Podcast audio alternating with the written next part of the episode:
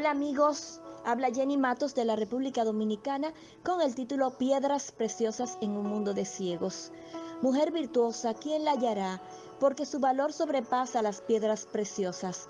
Proverbio 31:10. Piedras preciosas en un mundo de ciegos. Es hoy la mujer virtuosa. Aunque las personas no vean tus encantos, no disminuye el valor de tus gemas. En un mundo de belleza estereotipada, de hermosura falsa y plastificada. Muchos prefieren las baratijas y no disfrutan los diamantes de una mujer que es temerosa de Dios.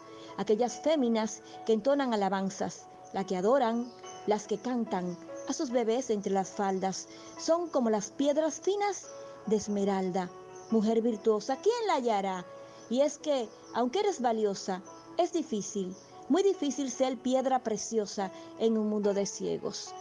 Aunque en el mundo nadie te diga, una voz grita desde el cielo, piedras preciosas, piedras preciosas. Todos buscan y nadie encuentra. Están allí y nadie ve frente a sus narices, no porque no valen, no porque no estén. No encuentra quien no tiene ojos. Es imposible descubrir tesoros cuando todos están ciegos.